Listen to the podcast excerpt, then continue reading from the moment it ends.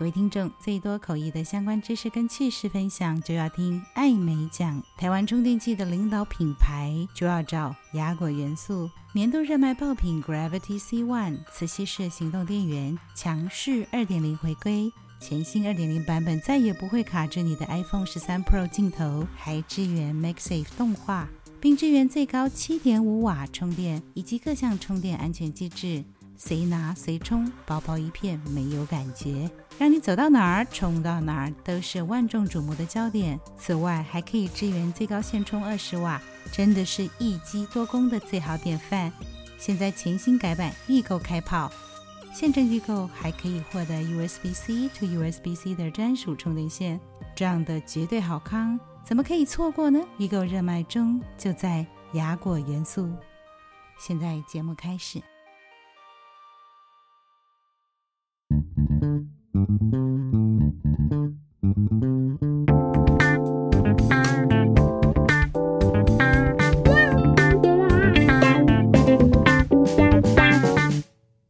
各位听众，大家好，欢迎收听艾美讲，我是主持人艾美讲。今天邀请到的是以前我在师大翻译所的学生 David 朱 David，先跟听众打声招呼吧。Hello，各位艾美讲的听众，大家好，我是 David。我本身多重身份，然后一个是补习班老师，那我也有自己的英文教学粉专，叫做大卫叔叔教英文。另外，我也是柴犬家族茶蛋一家的茶蛋爸。那我本身其实有很多的有趣的经验了，那待会在节目中希望跟大家可以分享。讲一下，David，你是我出道以来是第一批的学生，哎，算吗？对，那时候好像老师你是说你自己是第一年还是第二年在教口译所？嗯，对，所以你是我在师大翻译所教的第二届吗？应该是，你是 Damian 的同学吗？对，我是 Damian 同学。哦、对，Damian 就是我们前面五级的台大翻译研究所的老师，那跟我们讲了很多的东西。哎，今天我们请到的是 David，也是强棒。我印象中你有很多故事啊。是。那个时候，嗯，你是不是有得过什么大学先生啊？对，我在一九九六年的时候是中华民国大学先生的第一名，那后来有代表台湾出国比赛，在这个日本拿到了世界大学先生的第四名。以前有办这样的活动，这几年好像没有哦。大学里面的帅哥又要有学问，又要帅，David 就是第一名，你就可以想象，当时真的在师大翻译所也是帅哥一枚。大学先生算选美对吧？他其实不算是真的选美，当然你说仪表出众或者是 present。这大概是必须的啦。比较着重的地方是在于你的口条，嗯，因为我们在初赛、复赛的时候，原来大概有两三百个人吧，这么多。对，但是呢，那时候都是以面试啊、呃，面试，然后他会问一些其实蛮有趣的问题，比方说像我记得我复赛的时候是被问到代沟的问题，然后说我跟我爸妈之间是不是有代沟啊？然后代沟会怎么解决？嗯，好像跟我们一般选美的这个想法，什么穿泳装啊什么？对，男生选美要穿泳装吗？如果是现在的男生选美是要穿泳装的。啊，真的吗？对，不是穿泳裤就好吗？呃，就是泳裤啦，泳裤，然后就是露出露出精壮的身材。开玩笑，我们 David 是有的，好不好？我没，我没有，没有，我一直都。你有没有六块肌之类？我一直都把它练成一块。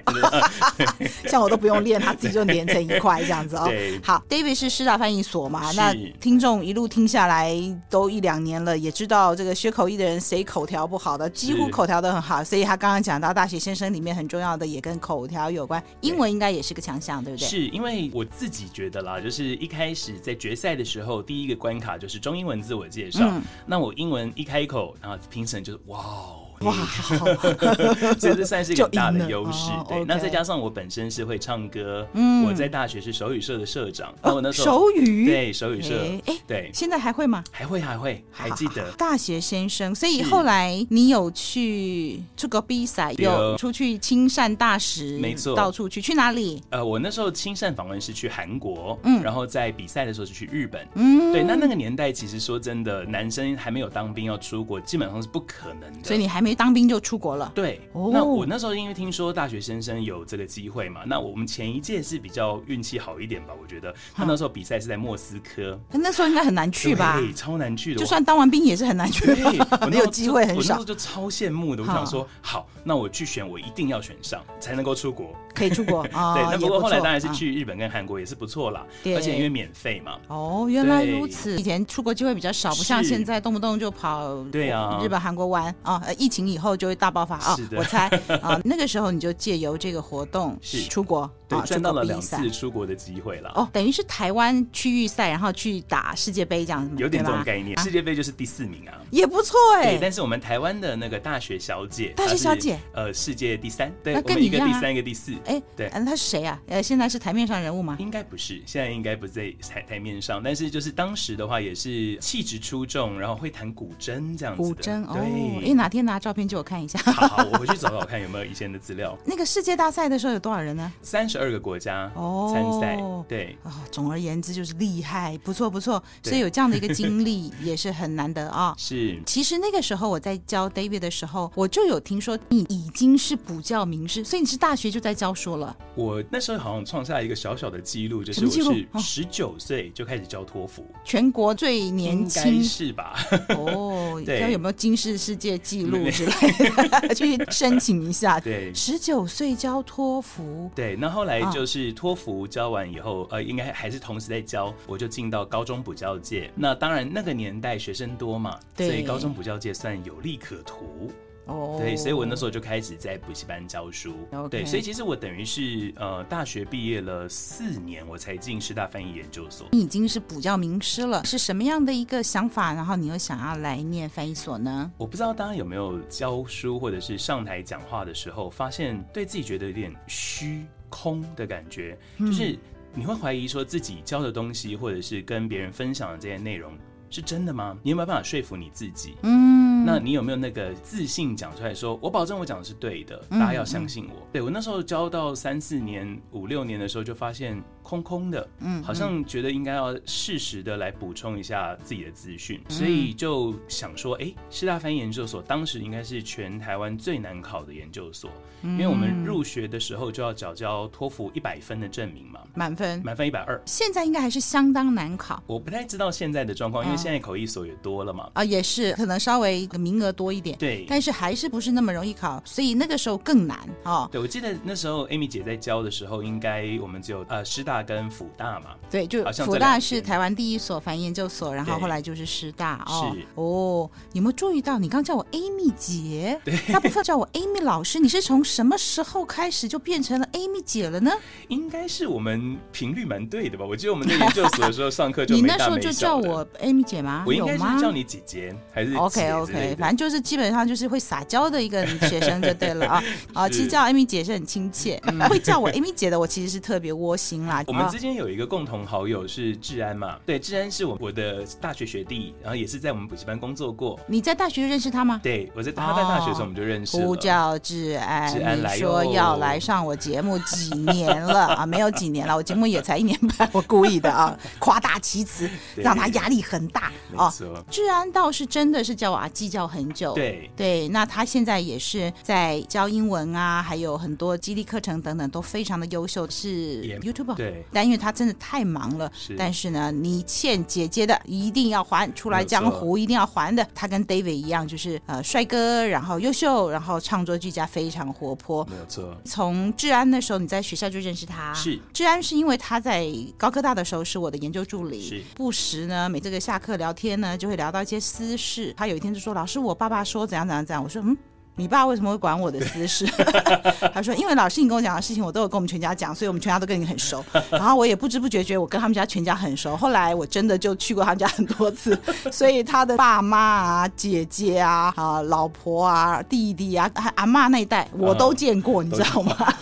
他确实是都叫我阿季啊。然后后来我发现，嗯，David 也叫阿季啊，所以也许因为你们俩很熟，应该是这样。我们回到 David 身上啊，后来你觉得要想要再充电一下，你那时候来翻译所，其实你已经知道会继续当补教老师吗？还是说其实你也不排斥，后来就走向口译去了？其实一开始学的时候也没有特别设定预设立场。我那时候在翻译研究所的时候，其实还是有在教补习班跟兼家教。是对。那因为我有手语的背景，对，所以其实我学上那种同步口译，因为手语其实也是一种同步口译的概念。那我那时候就觉得，哎，对耶，这其实是互相连接的。那边学其实蛮有兴趣的，嗯，就也当时也不排斥说，其实毕了业。业当口译员或者是口笔译，我觉得都很好。其实一开始没有预设立场，就是只让自己增加多一方面的能力跟技巧。边学着就发现，哎，其实它是我们大学里面学的语言学，它在更应用或者是更进一步。当我们读到一个句子或听一段文字的时候，我们要把一个 meaningful unit 拿出来，要在哪里适合的地方断掉，这个地方就是语言学在分析一个有语义或者是一个呃合理的地方。后来其实也影响我去教学的时候，我也可以用这样的逻辑跟原则去跟学生讲说：哦，你在分析一个句子的时候，你要怎么看？哪些才是句子主要的架构？哪些是额外加上去的东西？嗯这都是决定我们在口译呃解读它的意义的时候，都是很重要的一个环节。那后来有做口译吗？毕业以后？毕业之后，只有在这几年了，有当一个随行口译。嗯，对，前几年当然有一个呃台湾的呃应该算是有机农场吧，嗯，他就请我去当他们的随行口译，因为有些外宾来谈一些呃农产品上架的事情。因为还是后来走到补习班了，所以呃时间比较少。嗯，那我有有空的时候有接一些笔译的 case，反而比较多。师大给你的培训，这口笔译的技能都还是在身上啦，还在，只要有机会都还是可以发挥。哦补教老师南北跑，这也是待会想要问你的哦，就是到底有多忙这样子。那我想问一下，就是是什么情况下会让你想要学手语呢？还是以前有一段时间什么“白日依山尽，黄河入海流”的那种？呃，其实不是，那个是救国团哦。就有一段时间，好像电视台有手语歌的比赛，比手语，然后配上歌，然后有这样的擂台赛。有一段时间，我们在大学的时候，那手语社其实蛮夯的。你该不会是那个热潮，还是说有什么特别的原因？让你想要学手语？那时候是呃，我我本来一直都是合唱团，然后上了大学也是想要参加合唱团，可是因为高中以前的合唱团它是有强制性的，就是你要参加比赛，你要去表演，嗯嗯、所以大家会有一个凝聚力。上了大学就是海阔天空嘛，嗯、大家就自己跑来跑去，嗯、所以你要练一首歌，嗯，你可能呃一个月都练不起来，因为比如说第一个礼拜来的是这些人，嗯、第二个礼拜的是那些人，我们就是每一个礼拜从头到尾都开始从头练，练到后来我就觉得很沮丧。嗯嗯，对，因为我是一个很喜欢唱歌的人，后来刚好在合唱团旁边的 那个社，果然是有故事，可以表。对，隔壁呢就是手语社，这样。Oh. 对，那里面学长姐在表演的时候就觉得哇，好好好看哦，对对，oh, oh, oh. 他们那个就是把它跟舞蹈啊，或是一些呃有点像戏剧的东西结合在一起，对，对，对，对，那时候就觉得说，哎，不然学学看好了，嗯，哎，不学不知道，一学就非常的有兴趣，嗯，对，很好玩。了解，所以你手语是真的很懂，是不是？是。但我后来当到手语社的社长，哦、其实那时候大学毕业的时候，那时候好像没有专业的手语认证的翻译了，那时候还没有证照。但是我那时候有去向法院或者是警察局帮忙一些聋哑人士做一些简单的手语翻译。从疫情开始嘛，是。就每天的防疫中心记者会哈，电视台会有那手语，因为我们要考虑到有人有这个需求。我有听说之前日本地震的时候，对。那新闻就会播放啊，广播就会播放，是可是听障的人士就听不到，对。所以后来就有更大的努力，就是说其实手语的翻译跟传递资讯是相当重要，算是尊重人权了。没错，台湾前一阵子防疫记者会上的那位手语老师嘛，哈、嗯，好像中英文也都不错，学历也很好，是不是台大法？法律系啊，还是？是，是对你认识吗？我不认识哎、欸。后来就有出来媒体接受访问，然后提到这个专业，也有提到呃一些呃他们的需求等等的，我我觉得很重要。而且他厉害的点是，像外媒用英文提问也可以，他可以直接翻成台湾的手语。其实手语不是全世界共通的。我有一次做到关于人权方面的会议，好像有听到他们提到有不同的系统，对不对？Even 在台湾这么小的一个地方，我们都有台北派、台中派跟台南派三个地方的手语其实不太一样。譬如说像闽南语或是客语，我们都知道有不同的地方的腔，调，但是大致上还听得懂。是。那手语呢？如果有不同地方，然后你比的时候，别人知道你在比什么，还是就就不一样了？它就会有一些细微的，比如说打的手势会不太相同，但是基本上九成以上是可以互相理解的。Within Taiwan 呢，在台湾之中，比方说我们台湾的手语或者是这个呃英雅人士的教育是日本人带进来，嗯、所以日本的手语跟台湾的手语就有一半是共通的。嗯，然后还有那种国际版的，对，不对？还有可以打呃 A B C D 这样的手势的对，那就是等于是要打字母，要会英文这样。对对对，对，对哦。呃，手语难学吗？我觉得其实很多的观念，很多的观念跟我们口译很像啦。嗯嗯，对，所以如果口译的观念会了的话，我们再把等于口语的单词整合在一起，嗯、然后把它的意义做整理，其实手语没有想象中的那么难。就是因为现在越来越多的节目会配手语的翻译，所以这一块也越来越受重视。没有错。然后也有听到有培训课程之类的，所以它也是一个很重要的翻译，就它的语言是手语这样哦。后来你念了师大翻译所，然后呃，现在有机会其实也。都会用，你算是念了以后没有那么直接，那么全部的就去去投入这一行。是，但是去念师大翻译所学口笔译这一块，对你的英语教学，刚才稍微有提到，但是可不可以再多讲一下？对于很多人，或许他想尝试口笔译，但是又不见得一定就是要去放弃原来的本行，嗯、然后投入口笔译的话，你会有什么经验可以跟他们分享呢？其实，呃，口笔译的部分，当然很多人对翻译的误解就是你中文、英文。好，或者是两个语言好就可以当翻译，实际上我觉得不对。口笔译学的是一个逻辑跟思考的训练。我在师大翻译研究所念的时候。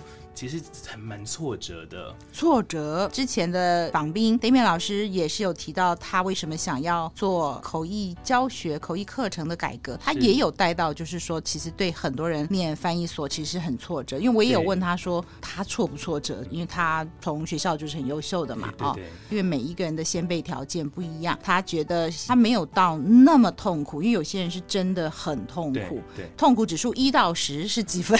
我我本来天性就比较乐。快一点，所以你说痛苦指数多少？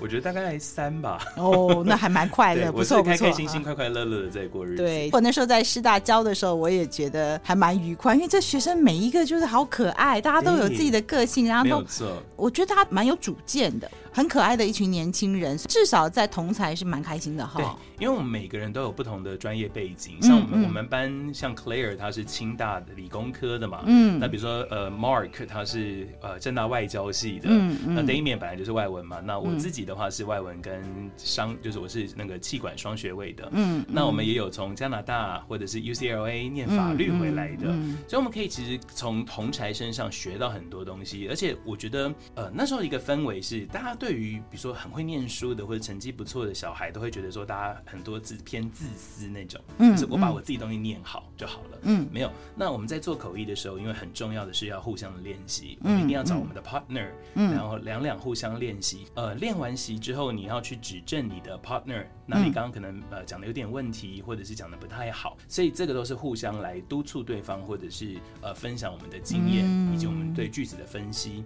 上课的时候，其实老师对我们其实蛮严格的啦。嗯、对，各个老师真的都很严格，只是当然严格的方式不一样。嗯，比如说像 Amy 姐，你可能就是呃会笑笑的说啊哈哈，你这样讲这个好像不太对啊，对，这个不太应该不是我们平常一般人会讲的话啊，这样。对，大概就是你的你的口吻是这样。但有些老师是真的是蛮凶的啦，直接凶的。不，他不是那种凶，他就是盯着你看。哦，看到你笑到你心里发寒的那种感觉，是灼灼的眼神，是笑笑眼神还是严厉的眼神？就是那种笑中。带着一个锐利的宝剑 往你的内心刺下去。你私底下告诉我，这是哪一位老师这样子哈？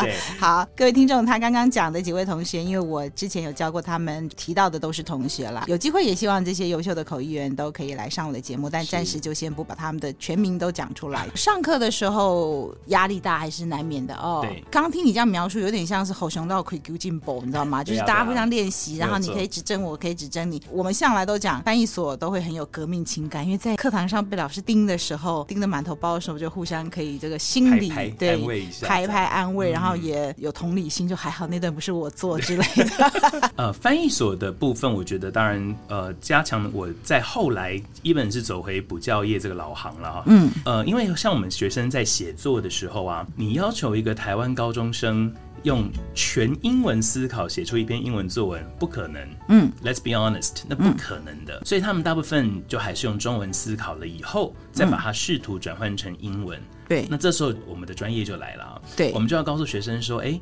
你这个字要怎么去呃翻译？比方说，我回到夜市找老板，可是老板不见了。嗯嗯，你的回到夜市找老板的时候，嗯、很多人就是直接写 to find the boss，嗯嗯嗯、但是我们就会告诉他不对。Find the boss 是你已经找到他了，你要是 look for the boss、嗯、是不是才可以？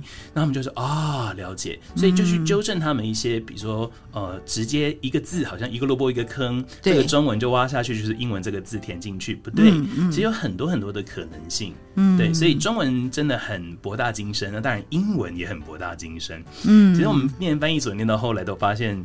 我们真的烂的是两个都烂。对，我常常开玩笑说，念翻译所前面一段时间是自我毁灭的过程，就是会来考的，基本上像我自己同学一半以上嘛，都是台大外语系毕业，就可能原本对自己是相当有自信的，然后英文不错，嗯、好歹是一定是中上了哈。是。就学了口译，就发现自己不但英文不好，中文也不好。就你从来没有去检验过你的中文，因为你只会讲你会讲的。但翻译的好玩就是它的摧毁性、摧毁自信，就是在于说他已经告诉你别人怎么讲了，你必须把那个人的话给翻到另外一个语言。所以即便是英翻中，最后都发现自己词穷，对对不对？对。但是用一个比较 positive 的心态去想的时候，我就跟学员讲说。这样不是很好吗？你就发现自己还有很多可以进步的空间，那多好，对不对？不要那个年纪轻轻二十出头，念到大学毕业，进到翻译所，然后就自以为已经到天了，就自己已经一百分了。我自己觉得，嗯，有些学生啦，哦，他会跟我讲说，哦，好久没有这么挫折或什么。但是你不要想他是挫折，而是说你发现说还有这么大一片空间是我们可以去努力的，多好啊！不只是英文哦。还有中文，你在学校的时候有没有常常也是中文也会被老师刁啊？我中文也会被刁啊，当然会被刁，也是嘛，对不对？啊、所以我想也是这样。对，老师常常会说：“你讲这是人话吗？”没有错。那当然，我觉得其实呃，另外还有一个口条训练之外啦，那当然就专业知识的增加。嗯，嗯对，所以我们其实念完。翻译所的课程之后，你就会发现说，我至少对任何的世呃世界上的东西，我可以知道它的背景。我 I have the background knowledge，那我就可以去做一些呃知识更深入的探讨跟理解。嗯，那我觉得都是一些很好的钥匙，让我们可以踏进更深入一层知识的大门。嗯，那我觉得这个很重要。我自己也当然也是念过翻译所的，然后也教了很久的书。很多人都误会念翻译所就进去就是继续念你的英文啊，多背几个生字这样。但我们真的不是在学英文，当然英文、中文都要同时继续加强啦。但是翻译所教给我们的是一种口译笔译的职业态度，嗯或者是职业能力，包括你刚刚讲到背景 background knowledge。当我去接到一个会，然后那个东西我从来没碰过，比方说核电厂，比方说呃汽车好了哈，或者是。呃，以前也做过一些生活用品的，虽然女生都有用那个苹果面包，是是 就是卫生棉了啊，但是你会用英文讲那里面的什么什么呃有翅膀啦，或者是侧漏啦，或者歪七扭八这些。当我们接到一个不熟的案子的时候，怎么样从零开始准备，然后到上场去做口译执行这个任务的时候，就可以顺利的执行。这个是学校教给我们从零开始怎么准备。然后把自己对这个领域的知识，在这么短的时间内最大化到足以因应开会当天的需求。对，哦，不要误会说我们这样就可以在几天内就把人家几十年念的东西就念进去，是没有这么厉害啦。不是晶片，我也很想那个脑筋拿个晶片来转译一下哈，download 一下就好。但是没有，但我们的任务就是在当天这个有限的时间内，通常会有一个很明确的话题，很明确的主题，怎么样极大化我们对这个方面的知识，而在当天可以顺利的执行任务。是，那这些都是在。学校潜移默化教出来的，没有错。而我觉得另外一个很重要，就是我们讲贾伯斯讲那句话嘛，“Stay hungry, stay foolish”，就是你要对任何事情要有求知欲。你不要觉得说你学这个干嘛，你就是你要有一个心态是啊，我又学到了一个新的知识，对，对我又懂了一个新的东西。那就算这个可能考试不一定考，至少你就是有一个这样的知识。那以后如果读到它相关的文章，那万一不是在你的考试之中，你可能是在大学里面念书、研究所的。时候，或者是你听到一个国际新闻跟它相关，你就有这样子的一个知识，你就说啊，我我了解这个，嗯，对，保持求知欲望强烈。这个我觉得很重要，求知欲望强烈，intellectually curious，、嗯、或者是必须要有 intellectual curiosity，、嗯、这也是我们不时会讲到口译员需要有的条件。是，你要对很多事情好奇，然后想要去知道，真的哪一天它就会串在一起，然后哪一天突然有一个人与会者就谈到一件事情，他可能不是今天的科技的会议、财经的会议，但是。人总有可能讲到他的过去，讲到他的兴趣。我记得我们老师告诉我们要像海绵一样，呃，海绵宝宝呵呵 不断的吸收、吸收、多吸收知识，因为有时候你觉得没有直接的用处。你真的不知道哪一天就用上去。好，那我们来讲你的专长，就是教英文这一块。是，以前我知道的你就是补教界名师，是不是还是要南北这样一个礼拜奔波好几次？我以前其实，在教补习班的时候，主要是在高雄跟台南。对，那那时候其实就是在两个地方而已就够了。嗯嗯嗯、那但是现在反而比以前更奔波。嗯，对，原因是因为少子化嘛。对，少子化各地的班都没有以前那么大。以前你们可以想象中补习班就是。啊，一个班四五百个人呐、啊，四五百个。我们那时候最大的一家英文补习班了。哈，我以英文来说，就是台北的一个英非凡，也是你们台大外文系的学姐。她是我高中同学的姐姐的样子。对对对对对，也是北一女的，哦、也是台大外文系的。我还以为你刚刚要讲刘毅或者是徐威呢。刘毅是他是比较早一个时代，啊、是那徐威老师好像跟英非凡晚一点点，好像也是台大外文系。徐威是我上一届台大外文系的。对。英非凡可能更大，因为我记得我在高中的时候，同学说那是他姐姐的时候，他姐姐应该已经在教了。对，哦，所以他是最大的哦。对，他那时候最大，他、哦、呃一个时段三个小时的班，有一千两百个学生在同时上课，啊，感觉可以租一下小巨蛋了。那开玩笑，更可以更大。对，Anyway，而且他是分三间教室，嗯，只有在第一间教室可以看到老师本人，另外两间看电视。看电视，对，那学费应该比较便宜吧？没有，一样。啊，那我不敢，因为我当然挤到有看到老师本人啊，那怎么挤进去？选学校啊。选学校，嗯，只有某些学校的学生可以坐在那第一间教室里面。还有这样子，这样是不公平的，缴的钱是一样的。就大家应该是轮流吧？啊，轮流，对对对，抽签。教室，我们今天在 B 教室，明天在 C 教室，这样。对对，据说他那时候是这样。那所以从那时候补习班的荣景啊，听说，因为他是全台湾第一个上课用电子刷卡点名的，在三十年前的时候就，那时候就有了。对，电子刷卡。我在高中生的时候就有了，然后我在高中的时候他就已经首创。我们的补习班学费不是在柜台缴，我们是拿收费单去银行缴。一千多个学生哎，一一个时段，那一个礼拜假设开一个七八个时段的话，就就我刚刚讲的嘛，徐威是我上一届嘛，啊，他其实在台大的时候宿舍，我记得有段时间住我隔壁隔壁之类的哈。听说他那时候也是红到，就是你要排队排他的班，就是大半夜就要去排，然后在 blocks 就对转转很多圈。对，就是补教名师很多，他们是其实我觉得这个算。是一个花招了，嗯，就是让其他人有一个危机意识，就是说啊，这个老师这么多人要上课，那我要更呃努力的去抢，我要我一定要坐在那个地方。其实说真的，我觉得这有点太过于造神了啦，是吗？对，呃，后来当然因为被家长骂嘛，因为这种排队，对，因为排队要过夜。所以那时候当然就是早期啦，比较名师的时候，你是要排队排很久，然后就是要抢第一排或第二排的位置，可能觉得被老师的口水喷到，会是有加持的作用。对，薛老师是不叫名师，我相信一定也是教的很好了，要不然学生没有办法长长久久嘛，对不对？对，但是所以一定也是有他厉害之处。对，我觉得每个老师只要能够上台，他只要能够经历过呃五年、十年的一个时间考验，嗯，他就一定有他厉害之处。对，每一个老师都有自己厉害的强项，所以呃，你在补习班，我常常说啊，补习班就是学生赏饭吃。学生如果喜欢你，他喜欢你的教法，他喜欢你这个人，对，你当然就有机会继续在补习班工作。那在补习班会不会很需要很会讲笑话啦，或什么让台学生觉得很喜欢你？有没有那种脸很臭，嗯、然后就是很会教，可是真的不太甩人的那种？每个老师风格不一样啦，都不翻过来看学生，就一直写黑板的那种。那我们文科来说。说文科大概就是希望轻松幽默啦，对，因为毕竟文这种东西，你如果很严肃的去教文法结构规则，我我嗯不用说别人了，我自己大概三十分钟就睡着了。哦，对，教理科数学啊、物理化学的这样子，听说有比较严肃的，就是他上课真的就是一直上，然后他的解题方式非常的独到，那也不讲笑话。嗯，对，那这个也有，重点还是要会教。教他的那个技能。你记不记得好多年以前我还跟你说，万一哪天我口译做不下去，没失业了，我也要。跟你去学习，我也要做补习班老师。Amy 姐绝对没有问题，当补习班老师是对你来讲是应该很轻松胜任的一个工作。哦，真的吗？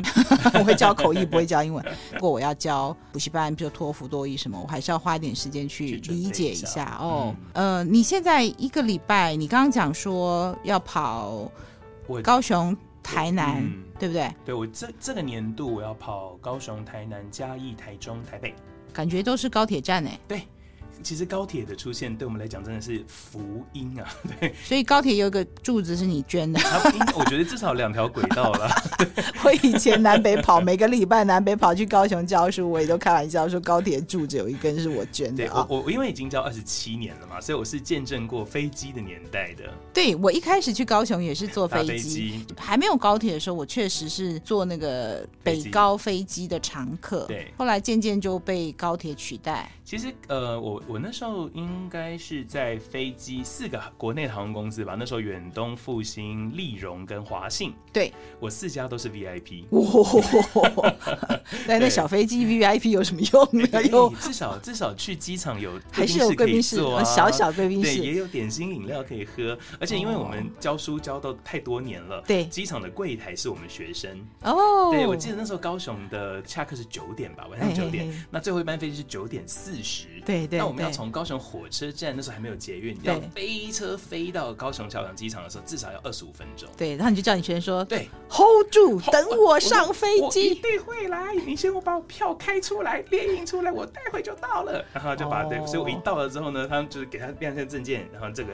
登机证一拿，我就上飞机了。哦，对，我有一次也是在高铁站，然后 我买票的时候，然后站务员就叫我，啊，张老师这样子头一台，然后他是我以前学生，但是高铁。并不会等人，时间到就他就会走。而且高铁没有 VIP 室，所以这样姐讲的那个被学生认出来啊。Uh, 我有时候也是买票，然后就站务员就说叔叔，我说嗨，这样然后我们就稍微小聊了一下。Uh, 后来我拿了票要离开的时候，后面听到他同事说，所以那是你叔叔，学生都叫你叔叔。对对，二十几岁教书的时候我就叫叔叔自己叫叔叔了，就，就让自己习惯一下。Oh, 那现在四十七岁了，叫自己叔叔就很合理，所以可能搞不好现在要开始改叫爷爷或者怎么样。还没还没，我也顶多是。口译大神，姐姐三声神，多金宝，你叫叔叔是很 OK 的。这么多年，现在你刚刚有提到少子化，对补习班的这整个的 landscape 地貌地景啊，嗯、有什么不一样？是不是你刚刚讲的？以前可能在一个城市就开了很多班，对，现在要跑更多城市，因为一个城市可能就开比较少班，没有错。其他呢，像学生的求学态度，有没有其他的？在这么多年下来，你觉得有感触的，觉得看到什么不一样的地方？我先讲补教业整个的变化好了哈。以前的话是百花齐放，有大型补习班，就是集中在各地的火车站附近。嗯、记得在各地的补习班都是火车站，交通方便，嗯因为它什么学校都可以到。那另外也有一些区域型的小补习班。嗯、那以前因为学生多，所以这边都 OK。现在的话就是大者很大，嗯，就是我们可能火车站前面的就是那几家，但是一些体质不良的，或者是呃以前本来学生就没有那么多的，他可能就退场了。或者是没有强棒老师会吗？对，没有强棒老师也是一个可能性了。我自己猜啦，嗯、因为我其实补习的经验不是太多，然后也没有特别在什么补习班教长期的啊、哦。我一直觉得王牌老师应该会是一个很重要的磁铁吸票机，没有错，是吗？哦，对，老师的功力大概我觉得占补习班招生的六七成哦，但是补习班的行政也是蛮重要的啦，大概三四成。比方说学生来试听以后，你能不能把他留下来，然后你能不能跟他说服说，哎，我们补习班比别的补习班优缺点，大概好处在哪里？对，那这个是补习班行政，不可能是我们老师自己去讲。哦，对，所以这个都是要相辅相成的。懂。对，所以补习班的行呃，现在这个在大城市的话，就是这个呃战前黄金地带，就是大者很大，大者很大，嗯，就剩了几家。哦，对，其他的一些就退场。那另外一个现象就是区域型呢，嗯，它也是有退场一部分。对，但是因为现在大部分的爸妈不希望自己小孩跑太远。哦，对，那就算比方说你今天去站前，可能回到家已经十点、十一点了，他觉得这样太晚，对，他就会选择在家里附近让他去上课。哦，对，所以区域型这一块也有，还是有。对，那从人数上来说，一个班以前我刚刚讲最多最多有那种一千多个，对的哈。那到现在其实一个班如果有破百，就已经还不错了。嗯，就已经算是一个还不错的现象。所以这是补习班内部的部分。学生的话，其实我觉得。呃，很多老师可能会抱怨说，呃，什么一代不如一代啊，现在小孩怎样怎样难教。嗯，我倒是没有这样的感觉。嗯，我觉得每一代的学生会有自己的不同特色。嗯，对，我自己在当学生的时候，我们那个年代就是乖乖的嘛，嗯嗯，要要要听话，老师说什么就是什么，不要质疑老师。对对，因为毕竟我们考试毕竟还要考三民主主义这种科目，那个年代当然就是思想比较制式化了哈，那大家就乖乖的听。然后呃，我觉得教改之后呢，嗯，让学生比较有意见的表达能力以及他的这个想法。嗯嗯、那再加上现在网络时代，YouTube 呃或者是一些呃社群平台出现之后，小朋友表达自己的想法的技巧又更好了。嗯嗯。嗯，所以以前上课，像我一开始教书，二十七年前也是一样，就是我教什么你听什么。嗯。那学生也很少有问题。那现在我上课的时候，学生如果有问题，他会直接举手问。嗯。然后问了之后呢，我就会我其实很很希望学生问问题啦，因为可以看到我自己教学的盲点。我说，嗯，I like the question and I 就会开始回答他的这个部分。所以其实现在的互动是很好的。嗯，对。那跟以前的学生就不一样，以前学生可能你问他什么问题就是一片安静。嗯嗯。那现在有时候问问题，你就是还是会回到一些 feedback。我觉得这个很好。嗯对，所以以学生的值来说的话，我觉得呃各有各的好坏啦。嗯。对，当然你说呃你你上课教学生乖乖听，成绩可能普遍来讲都不错，那这是一个好处。那现在学生就是呃，也是有那种被家长逼来的，嗯、他坐在教室里面，可能也在打混、摸鱼、玩手机这样。可是至少他愿意学的，其实比以前的那个投入的心力，或者是他获得的成果，反而会更多。所以你有观察到，现在小朋友比较会问问题哦，这是个好事嘛？哦，我觉得是好事，因为呃，能够表达自己的意见，像在国外的教育之中，这都是很重要的块。嗯，那我觉得在台湾长期以来。大家对于这个自己意见的表达，好像都没有训练过。嗯、我觉得这个很需要，很需要。我最近听到一个蛮有趣的，跟你分享。我自己常常觉得说，真的，我们这个年纪大的一代，不要都以用我们的想法去设想这些小朋友，然后觉得他们怎么样。我的朋友跟我说，他的女儿，他女儿也是这台青交的硕士，嗯、也是很优秀。他女儿说，老师总是觉得我们都不问问题，然后觉得我们都怎样怎样。他说，其实那是因为我们真的就没有问题要问啊。还有第二个。其实就算有问题，我们都有能力自己去找到答案了。对，所以不一定要在课堂上问问题。我会想想，对啊，是这样子啊。像我自己也很习惯很多事情是自己解决。对，也许我也会问，问了以后人家给我回答。然后我可能还会一样再去多找几个答案，是，或者是呃，像这个小孩子说的嘛，他可能还是有习惯自己动手去找答案，对所以他觉得老师们去冠上说他们好像怎么样怎么样都不不回应啊，都坐在那儿。有时候我们会从年轻人的口里。包括我前面访问很多人，多跟年轻人交流，我这是我们应该要有的刺激，有的改变，然后去了解他们，而不是用老 Coco 的想法直接冠上他跟我们不一样，所以 他不好或他不对。We agree to disagree，就我们可以有不同的想法，嗯、然后沟通也是蛮好的啊。要不然到底是长江后浪推前浪，还是一代不如一代？你都不让他们有自己的想法，然后超越老师、超越前辈的话，那真的就会一代不如一代嘛。是可是现在的小朋友，我觉得。觉得有时候他们只是没有表现，他一旦想要做什么事情的时候，积极度、哦、非常的厉害。像我们说看到有些社会行动是也是一样啊，对。当他们认真起来的时候，我是佩服的，比我们这老 Coco 更有行动力。他们平常打电动归打电动，对，其实有部分是关怀这个社会的。其实现在他们表达自己或者是呃秀自己的地方很多嘛，嗯，社群平台那包含像什么抖音、TikTok 这种东西，当然我们可能会觉得哈，那怎么用？有什么好用的？但他们在上面表达自己。那我看过我学生拍的一些像跳舞啊，或者是表演的一些影片，我觉得都很好啊。重点是他愿意去构思，他要呈现。出什么东西，这个就够了。嗯、对，那回到刚刚那个问题讨论的部分，我觉得其实，在补习班一个很重要的观念是，他们学生花钱，然后我们帮他节省时间。嗯，对，我觉得呃，台湾大部分的教育有点太把补习班贴上污名化的标签，嗯，就觉得说啊，我像看新闻嘛，新闻最近就很多啊，什么啊呃谁谁谁不补习就可以考上什么什么学校这样子，好像不补习是对更更高尚，盖高胸，对，是一个 就比较优秀。好像不够用功，还是怎样才需要去补习？对对。那你呢？你觉得呢？我觉得是这样吗？我觉得这个观念要改了。对，我自己高中的时候，我只有补一科。嗯，我高中补英文，就是我刚刚讲到的。对，我只有补英文。那我英文已经很好了，我为什么要补英文呢？对，我喜欢嘛。对，我我觉得上课听课很开心。是对，然后而且那个补习班的老师啊，或者是这个呃，我成绩好可以申请奖学金啊，有一些额外的奖励，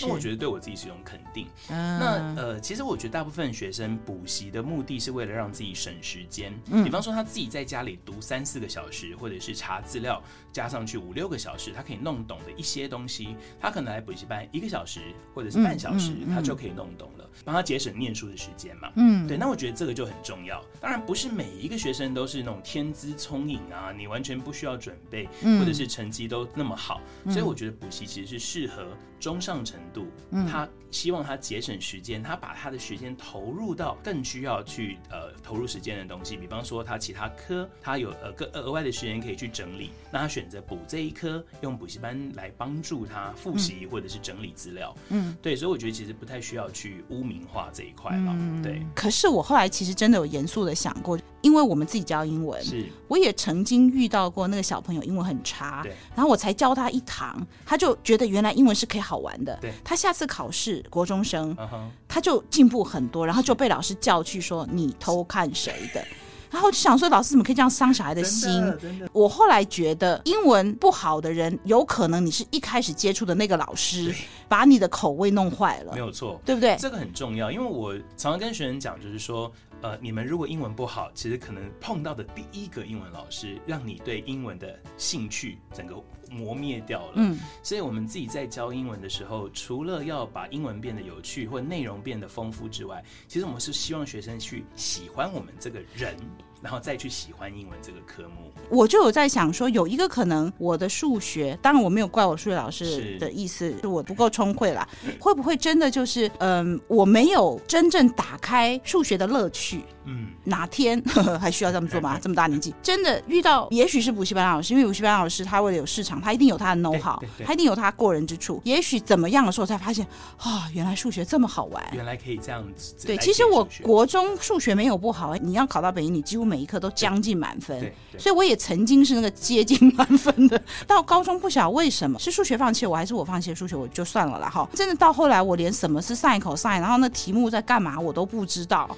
我觉得台湾的国中跟高中之间的教育那个 gap 真的太大了。真的吗？嗯，怎么说？就数学在国中之前的数学，我觉得我们那个年代啦，嗯嗯，嗯，其实算理理解容易了。对对。可是上了高中之后，一开始就教一些太虚幻的观念，比方说教虚数啊，对，教三角函数，对对，比方说我什么站在一百公尺之外，抬头三十度角，那栋楼多高？那栋楼又不是我的，我知道它干嘛？对，又不是我的，又不是我的，所以我 我的一开始数学也不太好，我是后来学了。排列组合，嗯，我觉得排列组合是生活中用得到的，哦，我觉得还蛮有趣，因为我个人也蛮喜欢，比如说打打小牌啊之类的，哦，对，那我我是从排列组合这边才开始对数学有兴趣，然后有兴趣之后我再去学，就发现哎，前面的东西其实也蛮有趣的，这样子，对，对，我在想，我觉得也是因为我读了文科，就是真的后来都没有再需要碰数学啦，对，以我对自己的了解，这种这么想不开的人，如果有一天我真的需要。或是更早之前，我需要数学，嗯，或是像商学院还要考微积分，啊，对，我有可能就是真的会去把它解决。对，所以可能就是因为我我的人生只要加减乘除好像还行，你知道吗？现在都蛮按计算机的。也是啦，对我们我心算还可以哦。OK，是没关系，下辈子我再 就如果需要学微积分，我就会去学微积分。好，呃，David，我们今天就先讲到这边。是，那、呃、下一次我们继续聊天。好啊，谢谢你今天跟我们讲了好好玩，然后叙旧好开心。是啊，谢谢 Amy 机会，谢谢。对啊，谢谢各位听众今天的收听，我是主持人艾美酱，我们下一集空中再见，还有机会听 David 叔叔来跟我们讲他的人生经历，还有嗯，先卖个关子，还有更好玩的跟吃的有关的，他是专家，我们我们下一集空中再见，欢迎各位继续做我的一家人，翻译的译，拜拜，拜拜。